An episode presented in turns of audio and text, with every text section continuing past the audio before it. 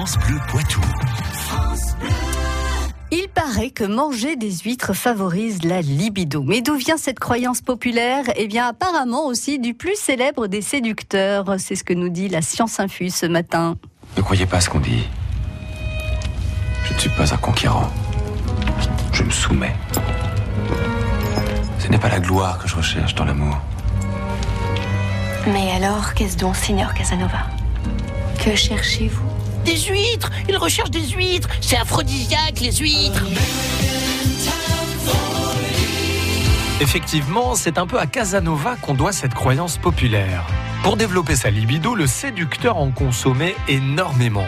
Vous avez peut-être euh, déjà entendu parler du baiser de l'huître. C'est une pratique qu'affectionnait particulièrement Casanova et qui consistait à se passer une huître de bouche en bouche, avec le secret espoir d'en faire tomber une dans le décolleté de ces dames. L'huître, à l'intérieur, on trouve tout un monde à boire et à manger sous un firmament à proprement parler de nappes. Des huîtres et des perles rares, des mythos de bergerac se parler, se mettent à nu à perte de vue. L'huître fait partie des aliments en fait euh, qu'on appelle à haute densité nutritionnelle.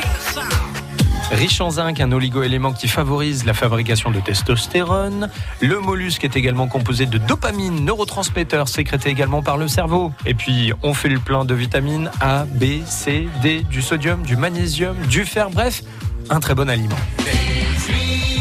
C'est comme les filles, les huîtres, quand elles sont belles, il faut ouvrir toutes les coquilles